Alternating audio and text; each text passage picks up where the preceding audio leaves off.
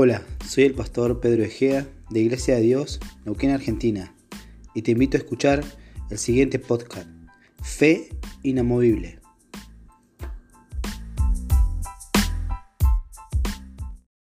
Y es que hoy quiero hablarles de, de esto, de que nuestra fe sea inamovible. Así que les voy a invitar a que ustedes puedan abrir sus Biblias en el libro de Hebreo, en el capítulo 12, en el versículo 2.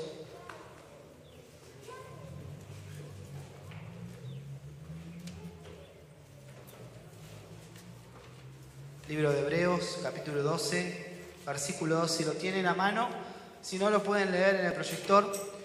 Y le vamos a dar lectura en el nombre del Padre, del Hijo y del Espíritu Santo. Amén. Y la palabra de Dios dice, puestos los ojos en Jesús, el autor y consumador de la fe, el cual por el gozo puesto delante de él sufrió la cruz, menospreciando lo oprobio, y se sentó a la diestra del trono de Dios. Y hoy quiero hablarles de algo muy importante, hermanos, y es que nuestra fe tiene que estar puesta en Jesús.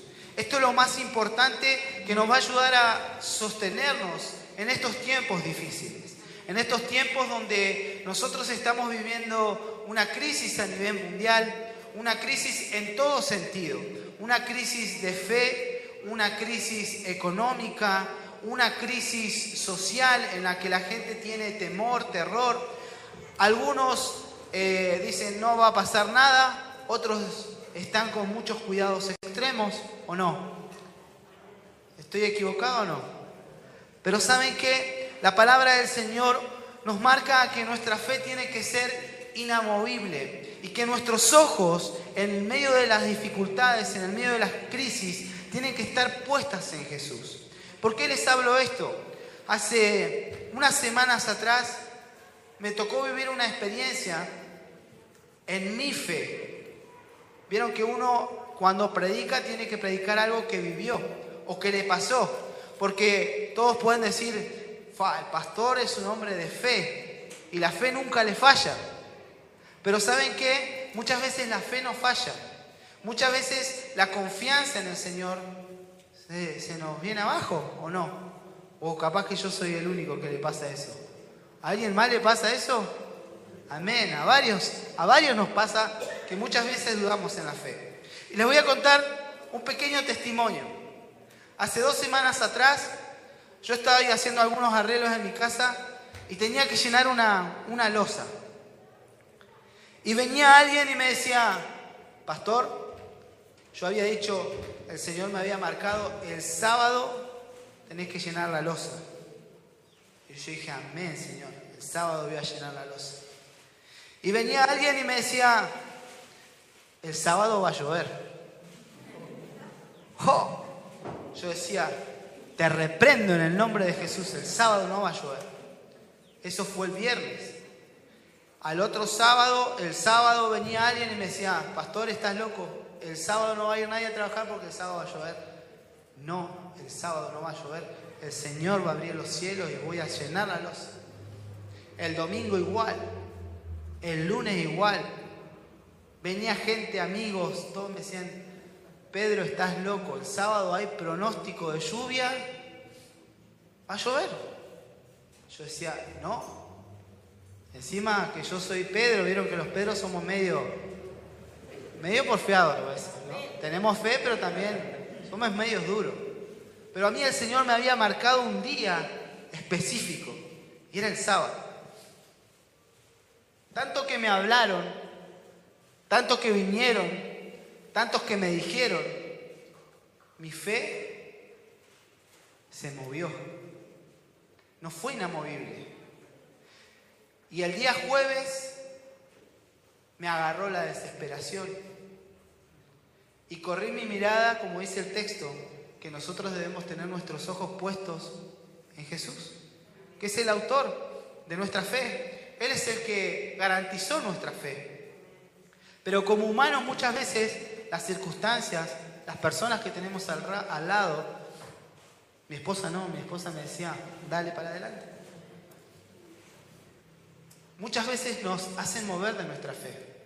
Y el día jueves Dije, bueno, si todos dicen que el, sábado va a llover, y bueno, pido que me traigan los materiales y lleno la losa el viernes. ¿Qué pasó el viernes? Lluvia torrencial en Neuquén. Y el Señor me dijo, y yo subido arriba del techo porque no tenía techo, así que tuve que volver a colocar las chapas, todo mojado. Le decía, Señor, ¿por qué me pasa esto a mí? Y el Señor me dijo, que tu fe sea inamovible. Y de eso les quiero hablar, de que nuestra fe muchas veces es movida por las circunstancias que nos tocan vivir.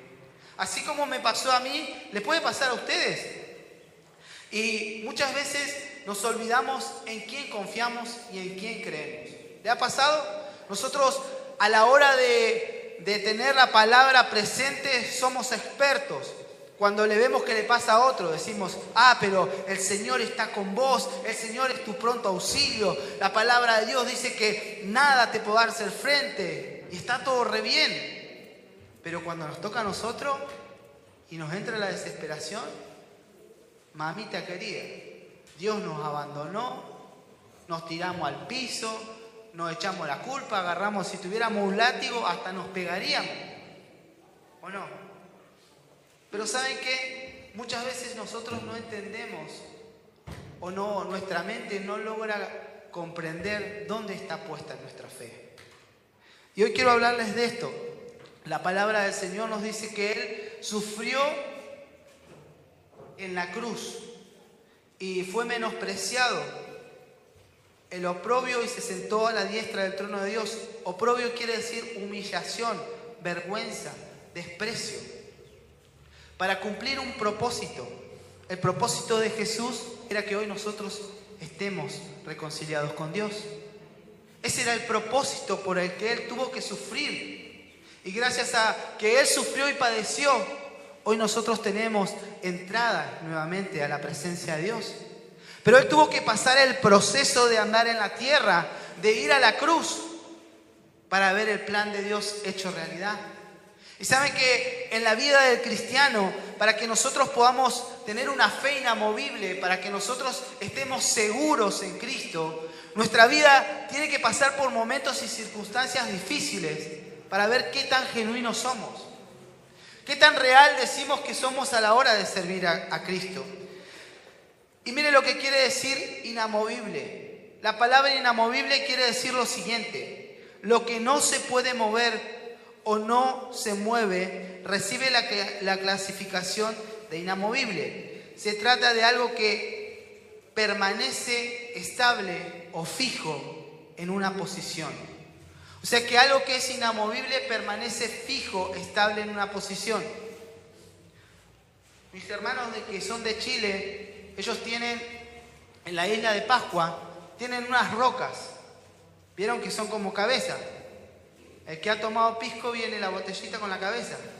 No. La conocen algunos.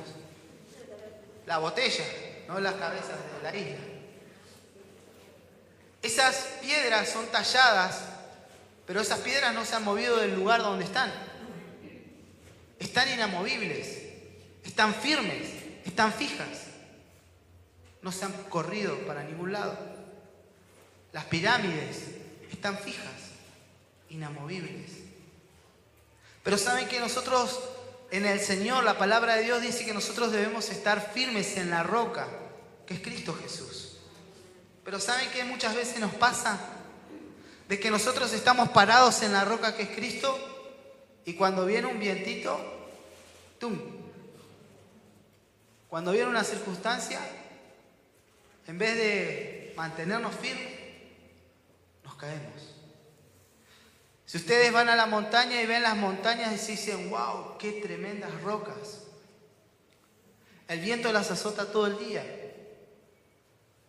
pero la montaña no se cae se mantiene firme. Sí, la erosiona, sí la lastima, pero no se mueve del lugar donde está. Y saben que como hijos de Dios, nuestra fe tiene que ser así. Nuestra seguridad y nuestra garantía en el Señor tiene que ser inamovible. ¿Saben por qué? Porque estamos viviendo tiempos y estamos viviendo los tiempos finales en que la fe y el amor de muchos, la palabra dice que se iba a enfriar. Y se iba a enfriar a causa de las circunstancias que nos tocaban vivir. ¿Saben por qué? Porque el estar distanciados, el no tener el tiempo para congregarnos o la oportunidad de asistir como hacíamos normalmente, muchas veces nos debilita y nos deprime. Y el amor de muchos se enfría a causa de eso. Pero nuestra fe tiene que estar puesta en Cristo Jesús, que es el autor de nuestra fe, es el consumador, es el que pagó el precio para que nosotros tengamos siempre nuestra mirada en Jesús. Nuestra mirada puesta en Jesús nos va a ayudar a encontrar descanso, socorro oportuno.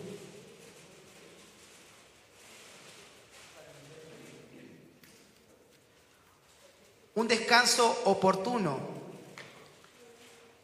Pero ¿qué pasa? Muchas veces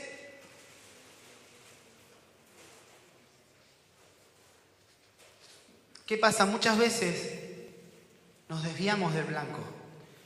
¿Les ha pasado muchas veces saber que tienen que ir a un lugar y por tomar un atajo para llegar más rápido terminan tardando más perdidos? ¿Le ha pasado? Mi esposa me mira.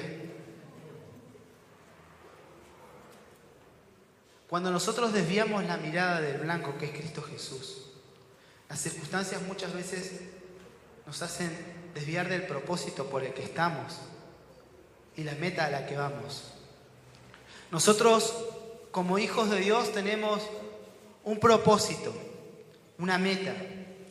La meta es poder llegar a la presencia de Dios. Amén. ¿Y el propósito cuál es? Que la gente conozca de Cristo. Pero ¿saben qué? Muchas veces las circunstancias nos hacen desviar de para qué estamos. Y muchas veces nos cuestionamos, ¿estaré en el lugar correcto? ¿Será que lo que estoy haciendo es, es lo necesario o lo útil? Porque desenfocamos nuestra mirada de para qué estamos, no tan solo en la iglesia, sino en la tierra. Y es para que nosotros podamos testificar, anunciar qué es Dios en nosotros. Yo les voy a pedir que me acompañen al libro de Hebreos, al capítulo 11, al versículo 24 hasta el 27, para que ustedes entiendan la importancia de lo que es tener una fe inamovible.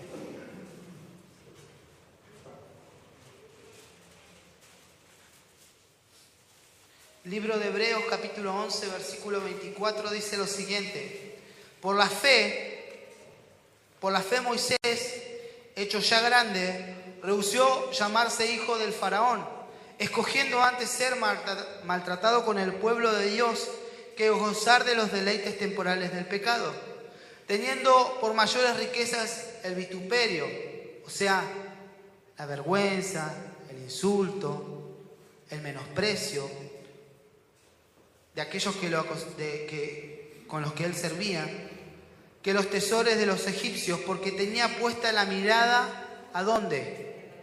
En el galardón, en el propósito por el que él había sido llamado por la fe dejó a Egipto, no teniendo la ira del rey, porque se sostuvo como viendo al invisible. Cuando uno tiene claro a dónde tiene puesta su fe, las circunstancias, las personas, lo que te toque vivir, no te va a mover de tu propósito. Moisés dejó todo. No le importó eh, ser vituperiado, no le importó eh, lo que dijeran de él. Él le importaba solamente cumplir un propósito. Y ese propósito era que el pueblo de Israel saliera de la esclavitud y llegara a la tierra prometida. Ese era el propósito por el cual estaba ahí. No le importó caminar en el desierto. En ese momento no había aire acondicionado. Imagínense caminar en la arenita. Si bien tenía la nube de día que los cubría, el fuego de noche. Pero él se mantuvo bajo el propósito. Muchas veces, como hijos de Dios, las cosas que nos pasan, muchas veces nosotros culpamos a Dios porque las cosas no nos salen como nosotros queremos. Le ha pasado decir, pero si yo oré, yo le pedí al Señor y las cosas no salen como yo pensaba. ¿Cuántas veces renegamos contra Dios porque no obteníamos lo que nosotros queríamos? Pero cuántas veces nosotros, cada propósito y cada cosa que decidimos hacer, estuvo bajo puesta la mirada de Dios, de Cristo. ¿Cuántas veces cada cosa que nosotros le pedimos al Señor, hacíamos como en el libro de Hebreos, nuestra fe estaba puesta en Cristo Jesús? Es fácil decir y echarle la culpa a Dios de las cosas que no nos salen.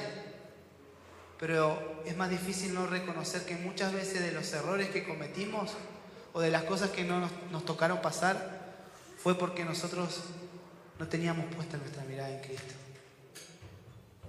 Muchos de los errores que me tocó vivir o las circunstancias difíciles que me pasaron en la vida fue porque no le di el lugar a Dios que Él merecía porque cada decisión errónea que tomé quizás nunca se la entregué a Dios para saber si era lo correcto para mi vida, si era lo que yo necesitaba para ese momento. Y muchas veces quizás me enojé.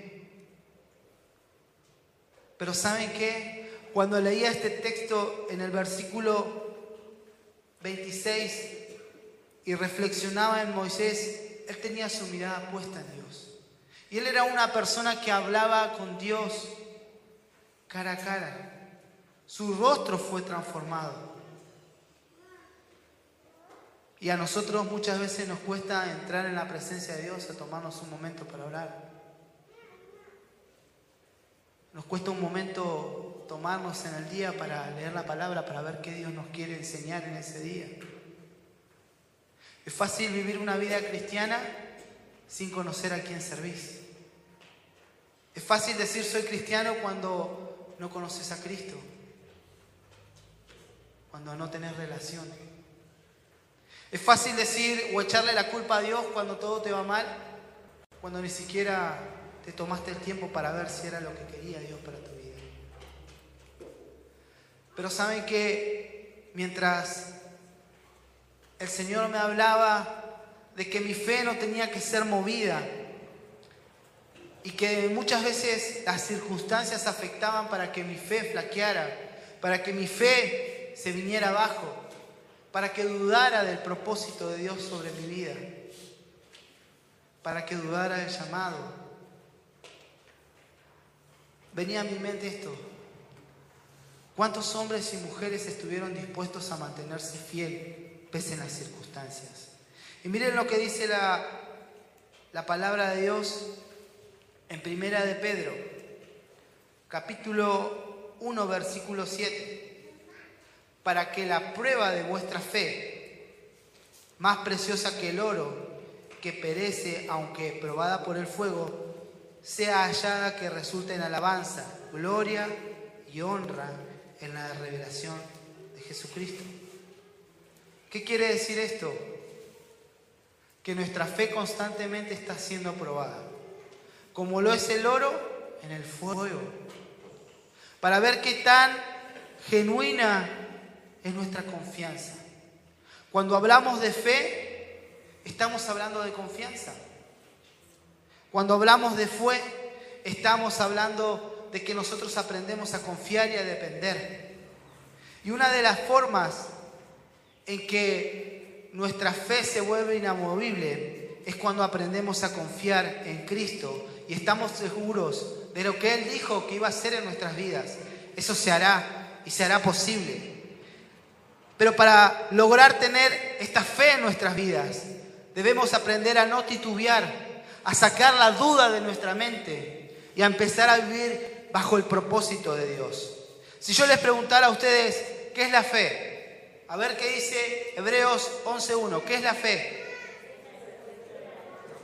Es la que la certeza de lo que no se ve. Y miren lo que dice la versión Dios habla hoy acerca de la fe. Dice, tener fe es tener la plena seguridad de recibir lo que se espera. Es estar convencido de las realidades de las cosas que no vemos. Cuando usted aprende a confiar en Dios, aprende a que las cosas que usted no ve, aunque usted no las vea, su fe está puesta en Cristo. Y esa fe tiene que materializarse y hacerse real. Pero para aprender a confiar hay que estar dispuesto a tener una relación. Y saben que como seres humanos muchas veces nos cuesta confiar porque nos han defraudado mucho en la vida. Las personas nos han engañado mucho, nos han pagado mal muchas veces. Hay algunas personas que han, violado su, su confianza y eso lo lleva a que le cueste confiar en alguien. Y en Dios es lo mismo. Dios quiere que nosotros tengamos una relación de confianza, de fe, de que aprendamos a depender de Él, de que no nos movamos del blanco que es Cristo. Pero como nuestro corazón muchas veces ha sido lastimado, ha sido herido, nos cuesta aprender a confiar. Y saben que como hijos de Dios la palabra dice que todas las cosas son hechas nuevas en Cristo Jesús. Eso quiere decir que también aunque te hayan engañado, aunque te hayan pagado mal, hoy tu confianza en Dios tiene que estar plenamente segura. Lo más difícil que nos cuesta es poder confiar. Y quiero llevarlos al libro de Génesis para que ustedes vean a un papá que confió en Dios. Libro de Génesis capítulo 22, versículo 1 al 12. Aconteció que después de estas cosas que probó Dios a Abraham y le dijo a Abraham, y él respondió, heme aquí, y dijo, toma ahora tu hijo, tu único, Isaac, a quien amas, y vete a la tierra de Moriah, y ofrécelo allí en holocausto sobre uno de los montes que yo te diré. Y Abraham se levantó muy de mañana, y enarbolando su asno tomó consigo dos siervos suyos, y a Isaac su hijo, cortó leña para el holocausto. Y se levantó y fue al lugar que Dios le dijo. Y al tercer día Abraham alzó sus ojos y vio el lugar de lejos. Entonces dijo Abraham a sus siervos, esperad aquí con el asno y presta atención. Y yo y el muchacho iremos hasta allí, adoraremos. ¿Y qué dice? Y volveremos. Este varón, Dios le pide algo muy difícil. El hijo de su vejez, el hijo a quien más amaba, había sido una promesa de Dios que a través de la descendencia de este hijo iba a ser llena la tierra. Que su descendencia iba a ser como la arena del mar y como las estrellas del cielo. Pero ¿qué pasaría si hoy Dios te dice eso y vos decís, me dijiste que mi hijo iba a ser fructífero, que iba a ser una persona importante en el mundo, y hoy me lo estás pidiendo que lo sacrifique. ¿Qué habríamos hecho nosotros? Le habríamos cuestionado quizás a Dios. Nos habríamos tirado al piso, habríamos rajado las vestiduras y le habríamos dicho, ¿por qué Dios a mí? Pero Abraham tomó una manera diferente. Él confiaba plenamente en Dios. Él su fe la tenía puesta en Dios, en el autor y en el consumador de nuestra fe, en Cristo Jesús. Y él sabía que si Dios le había dado a este hijo, le podía dar muchos más. Y que si Dios le estaba pidiendo algo, era porque quería probar su fe. Y miren lo que dice el versículo 5. Entonces habrá el versículo 6, y tomó Abraham la leña del holocausto y la puso sobre Isaac su hijo. Y él tomó en su mano el, el fuego y el cuchillo y fueron ambos. Entonces habló Isaac a Abraham su padre y dijo, Padre mío, y él respondió, heme aquí, hijo mío. Y él le dijo, he aquí el fuego y la leña, mas, ¿dónde está el cordero para el holocausto? Y él respondió, y respondió Abraham, Dios se proveerá de cordero para el holocausto, hijo mío. E iban juntos. Y cuando llegaron al lugar que Dios le había dicho, edificó allí Abraham un altar y compuso la leña y ató a su hijo Isaac y lo puso en el altar sobre la leña. Y extendió Abraham su mano y tomó el cuchillo para desgollar a su hijo. Entonces el ángel de Jehová dio voces desde el cielo y dijo a Abraham, y él respondió, heme aquí, y dijo, no extiendas tu mano sobre el muchacho ni le hagas nada, porque yo conozco que temes a Dios, por cuanto no rehusaste tu hijo, tu único. Pero ¿saben qué, hermanos? Este varón estuvo dispuesto a darlo todo por Dios y hacer la voluntad de Dios. Pero ¿saben qué? A nosotros como hijos de Dios en este tiempo, la palabra de Dios dice que ya los campos están listos para la siega. Y como hombres y mujeres de Dios tenemos la responsabilidad de levantar la cosecha. Pero ¿saben qué? Las circunstancias y las situaciones que nos tocan vivir nos están desviando del propósito por el que fuimos llamados. Hermanos, nuestra fe no se tiene que determinar por lo que tengo, por lo que soy o por lo que me pasa. Nuestra fe tiene que estar puesta en Jesús. Y si Él lo hizo y si Él permitió que las cosas sucedieran, por algo, por algo es. Es para ver qué tan dispuestos estamos nosotros a seguirle. Es que ver qué tan dispuestos estamos nosotros a dejarlo todo por amor a Cristo. Hermanos, los discípulos tuvieron que dejar todo por amor a Dios. Muchas veces tuvieron frío, muchas veces no tuvieron que comer, muchas veces sufrieron los látigos, pero ellos persistían en la tarea de avanzar, que la palabra corriera. Y hermanos, hoy nosotros que estamos en este siglo XXI, que no tenemos que quizás padecer, que gracias a Dios Él nos ha dado beneficios, que Él nos ha permitido tener muchas comodidades. Cuando nos toca un momento difícil, flaqueamos. Y sabemos todas estas cosas. Sabemos que Él es el autor, que Él es el consumador de la fe, que nuestra fe tiene que ser probada como el oro en el crisol. Pero los momentos difíciles, cuando tenemos que dejar de leer la palabra y ponerla por obra en nuestras vidas, es cuando se complica todo nuestro ser. Hermanos, el Señor en este tiempo está buscando hombres y mujeres que estén dispuestos a pagar el precio. Ya no hay tiempo para perder porque estamos en cuarentena, ya no hay tiempo. Hermanos, ¿sabían que en Neuquén hay mucha gente que se está yendo a una eternidad sin Cristo? Quizás las noticias hoy no hablan de cuántos muertos hay, pero ¿saben cuánta gente hay en los hospitales? ¿Sabe cuánta gente necesita que salgamos a hablar la palabra? ¿Sabe cuánta gente necesita una palabra de esperanza? ¿Sabe cuánta gente necesita que usted le demuestre amor? No tan solo con decirle te amo, sino con obras, con hechos. Hermanos, estamos en los tiempos finales. Muy pronto el Señor vendrá a buscar a los que confían en Él. Pero nosotros tenemos que estar seguros y con nuestra fe inamovible. Porque en este tiempo, en este tiempo, el amor de muchos se está enfriando a causa de las circunstancias. Las circunstancias no te pueden doblegar.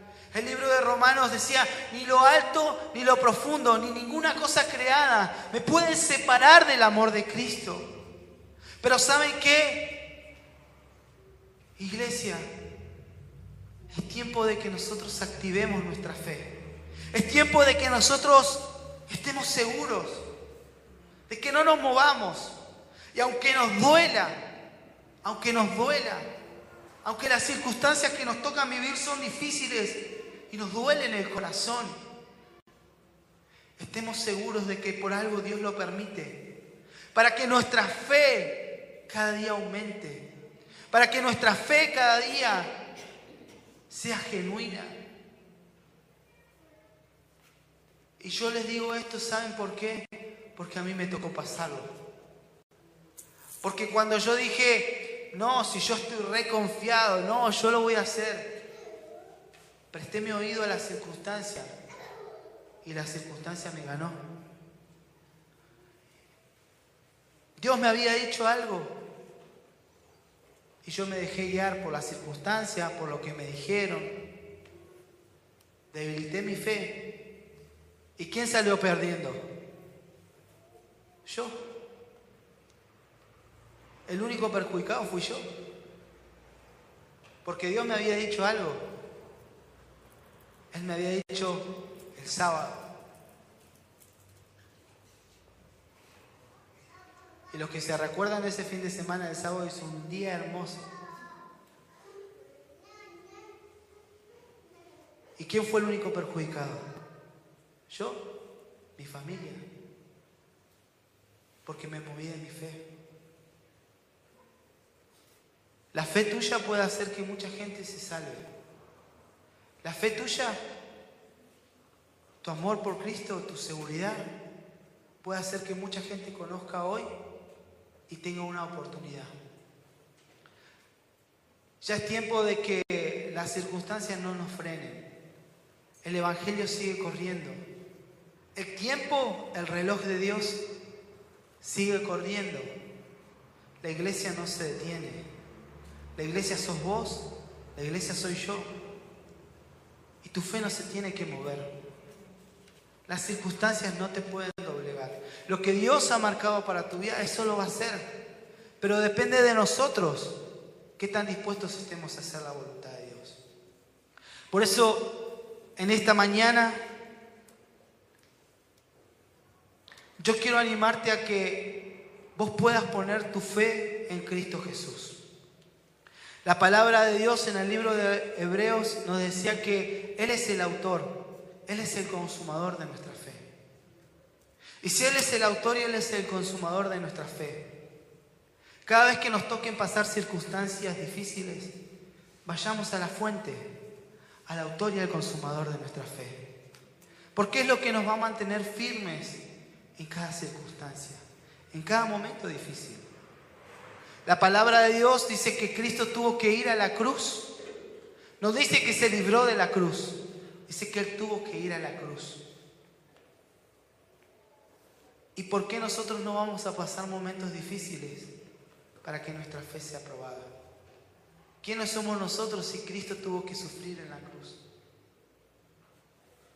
Él nos se libró de la cruz. Él cumplió por su propósito.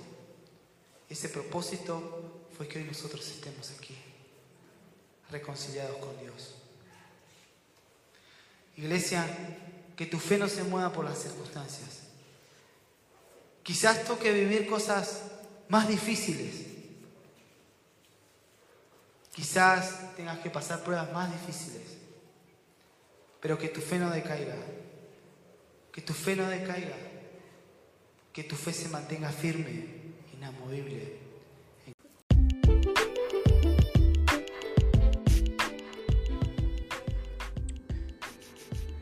Gracias por escucharnos. También te invito a que nos sigas en nuestras redes sociales por Instagram, YouTube y Facebook. IDD Tierra Fértil. Dios te bendiga y que tengas un bendecido día.